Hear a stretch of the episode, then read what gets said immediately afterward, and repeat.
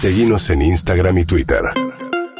Arroba Urbana Play FM. Muy bien, 8 y 21 de la mañana empezó hace 21 minutos ¿eh? el censo que sigue hasta las 6 de la tarde. Todos los esquemas funcionan con esquema de feriado, por ejemplo, transporte público ¿eh? y con relación a lo que es comercio no debe abrir hasta las 8 de la noche. Eh, los censistas, medio- más de medio millón de personas Sí. que salieron a censar a 15 millones de hogares, casi la mitad estuvo respondiendo anticipadamente por eh, vía web. Después se cayó, claro, a la noche. Mucha gente lo hizo a último minuto, ¿no? Y nos preguntábamos más temprano cuántos seremos. Quizás de las primeras dudas que te disipa el censo es cuántos argentinos somos. Según el último censo, somos 40 millones, Sí, ¿no? un poquito más de 40 millones. 40 millones. Pero los demógrafos dicen que una de las cosas que vamos a ver justamente en este censo es cómo se desacelera el crecimiento poblacional y que no vamos a ser más que 46 quizás, ¿eh? según este censo. A ver, Rafael Rothman es especialista en demografía social, dirige el programa de protección social del CIPEC, una ONG. ¿Qué tal, Rafael? Buen día. Hola María, ¿cómo están? Bien, ¿seremos 46 millones? Yo supongo que un poquito menos, pero lo bueno Ah. de esto es que en un par de días nos enteramos, así que poquito de paciencia nomás, ¿no? Este es de los primeros datos que saltan, ¿no? Sí, porque obviamente es el dato más fácil, es simplemente el recuento de cuántos formularios se, se completaron. Eh, deberíamos ser un poco menos, 46 millones, porque las proyecciones que tenemos con los datos eh, del 2010 más las estimaciones que teníamos de natalidad y mortalidad daban 46 millones y algo, el INDEC tenía un cálculo de 46 millones 200, es un día 46 millones justo, pero la fecundidad bajó bastante rápido en los últimos años, entonces seguramente vamos a estar un poco por debajo. Yo apostaría a un 45 500 o por ahí. Porque hay menos nacimientos. Claro, entonces menos gente, ¿no? Menos gente. Y aunque alargue la expectativa de vida, pero no co- tampoco alarga tanto. Eh, no alarga tanto y eso y eso sí estaba previsto. Lo que no estaba previsto era la caída de la fecundidad de los últimos cinco años. Entonces supongo que ahí es donde va a haber un poquito menos. Que antes era en promedio cuántos hijos se tenían y cuántos se tienen hoy, digamos. Veníamos muy estabilizados en torno a los eh, 2.3 hijos por mujer y el año 2000 estuvimos en 1.55. Es el punto más bajo de la historia. Mira.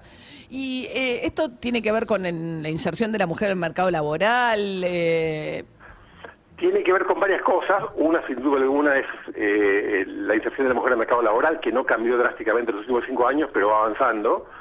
Eh, tiene que ver con algunos factores culturales que son mucho más difíciles de medir, como mm, lo que alguna gente llama el, cuarto feminismo, la, la, la, la nueva ola de mujeres jóvenes, especialmente más, más preocupadas por, por sus derechos, por su defensa de sus intereses. Tiene que ver con la aparición de algunos métodos anticonceptivos nuevos. Hay un implante subdermal que parece ser muy efectivo, no parece ser muy efectivo, es muy efectivo, eh, y, y que se ha distribuido mucho en los últimos años, y eso, por ejemplo, hizo que baje muchísimo la fecundidad adolescente. Eh, la fecundidad, digo, la fecundidad eh, total bajó casi un treinta y pico por ciento en cinco años, la ¿Cómo, adolescente cómo? bajó más de dos tercios. Es muchísimo. ¿no? Ah, o sea, bajó mucho el embarazo adolescente no deseado. Eso, Exacto, que- eso es una muy buena noticia. Es maravillosa, es excelente, absolutamente. Ah, y bajó muchísimo como efecto de este chip que le pone, que es Parece un- ser que esa es la principal causa, pero es- hay que hay que terminar de entenderlo. Sabemos que ocurrió, eh, obviamente eh, eh, que exista el anticonceptivo es fundamental, pero también sabemos por, por la historia mundial y por la literatura que en muchos casos que haya un buen anticonceptivo no alcanza, porque además tiene que haber demanda, además tiene que haber mujeres queriendo controlar mejor su fecundidad, ¿no? Y eso está ocurriendo también. Ajá. Y a pesar de, digamos, no, no a pesar, pero lo otro que se ve, digamos, la población crece más lento porque hay menos nacimientos y crece también la, cada más, digamos, la relación proporción mujeres-varones, eh, hay cada más mujeres, ¿no? Que varones. Tiende a haber un poquito más simplemente porque como las mujeres eh, viven más que los hombres, eh, y eso es una regla de toda la humanidad, de toda la historia, a medida que la, población, la humanidad vive más tiempo, termina teniendo más mujeres que más hombres, porque eh, en las edades más avanzadas la proporción de mujeres es muy alta. Entonces, a medida que, que se extiende la vida, inevitablemente tenés más mujeres que varones. Y también, digo, antiguamente era por las guerras, ¿no? Donde morían desproporcionadamente más varones que mujeres, pero también el hecho de que haya más muertes de hombres en situaciones violentas eh, y por cardiopatías, pero sobre todo si uno ve, digo, homicidio, toda situación en la que de crímenes con armas hay mucho más varones, o incluso accidente de tránsito, eh, siempre hay más varones que mujeres involucrados. Eso es cierto. eh, pero la, la, la, verdad es que eso no alcanza a mover demasiado la relación porque no son tantos en el total. La principal causa de muerte siguen siendo causas naturales.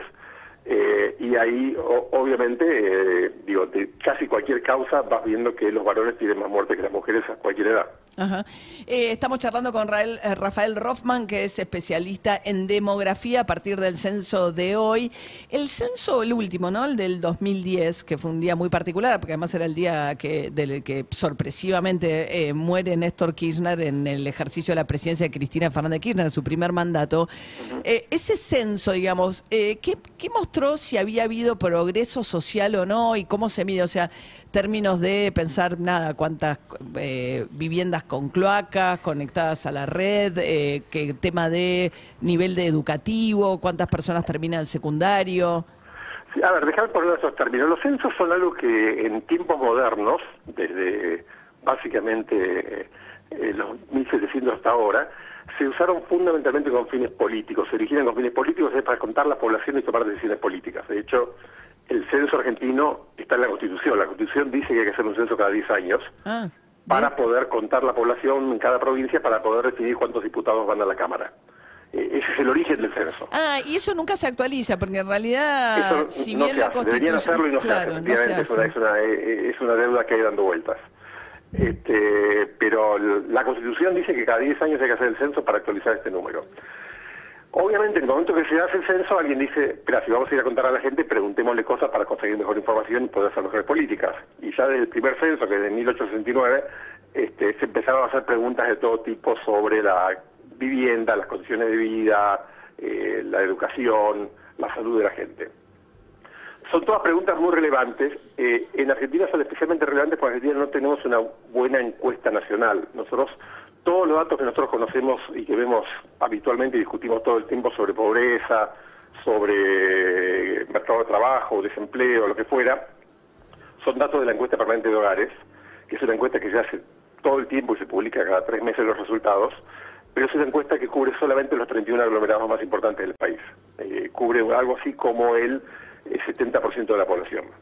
Entonces, sabemos muy poquito de las ciudades chicas, los pueblos y la población rural. El gran valor de los censos en este contexto es que nos da información sobre eso, nos permite entender cómo son las condiciones de vida, cuáles son los problemas, cuáles son los desafíos que tiene esa población de la cual no sabemos mucho. Cuando nosotros hablamos que la pobreza argentina es el 40, el 45 o el 28%, no estamos hablando de verdad de todo el país, estamos hablando solamente de la población urbana en ciudades medias y grandes.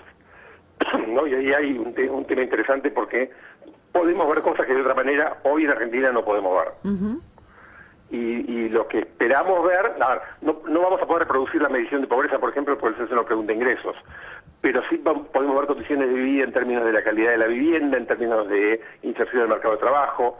Lo que uno espera ver en general es que en los eh, áreas rurales, en las áreas de los pueblos más chicos, las condiciones de vida tienden a ser parecidas a la, a la de las ciudades más grandes, pero con algunas diferencias que son interesantes. Pasan cosas como, por ejemplo, que eh, hay menos desocupación, porque en los pueblos chicos hay menos desocupación que en los grandes pueblos, porque la gente de alguna manera se arregla mejor para encontrar alguna changa o algo. No quiere decir que haya empleo de calidad, de más calidad, pero hay menos desocupación. Ahora, con el tema de niveles, eh, me sorprendió lo baja que es la, el porcentaje de población que termina el secundario ya en el censo 2010, que está alrededor del 30%. Eh, no, está cerca del 50. Ah. el problema es que hay mucha gente que lo termina tarde. Ok, pero igual, ¿solo uno de cada dos personas termina el secundario? Solo uno de cada dos personas lo termina, en, lo termina a tiempo y el problema más serio, que es una medicina que apareció hace poquito, es que entre los que lo terminan a, tiempo hay muchísimos que lo terminan sin tener conocimientos básicos, ¿no? Claro. Pero igual, eh, la mitad lo termina, o sea... Eh, la, mitad, la, mitad lo termina y eso, está, y eso ha venido aumentando en el tiempo. Eh, lo que pasa es que estamos... Y, la mitad no lo termina nunca, eso es un montón también. Hay, un porcentaje muy alto que no termina nunca y lo que es muy impresionante es cuando comparás en términos relativos con otros países de la región, hace 50 años Argentina era por lejos el número uno o el número dos de América Latina junto con Uruguay y hoy nos han pasado muchos países en Ah, no. términos de esto porque han hecho un esfuerzo sistemático que nosotros no hicimos. Para- Ahí hay un desafío muy grande. Asegurarse que termine en secundario. Asegurarse también secundario, asegurarse que haya contenidos de calidad y que haya capacidad de que los chicos aprendan efectivamente. Y es, digo, no no es una explicación directa de las crisis macroeconómicas de corto plazo que tenemos, pero sin ninguna duda es una muy buena explicación de los problemas estructurales que tenemos en Argentina. Sí, claro. Bien, Rafael Rothman, especialista en demografía social. Hoy es el día de los. Hoy, hoy están excitadísimos, ¿no? Hoy es un Y es divertido porque te da, te da como, es como la final del mundial, ¿no? Querés ver qué da. Quiere ver qué da, están excitados con que van a tener nuevos datos para observar, etcétera, ¿no? Y después hay mucho dato para jugar, efectivamente. Ahí va. Bueno, muchas gracias, Rafael. Buen día. Gracias a vos. Hasta luego. Hasta luego. Era el director del programa de protección social de una ONG que justamente se dedica al, al debate y diseño de políticas públicas que se llama CIPEC. UrbanaPlayFM.com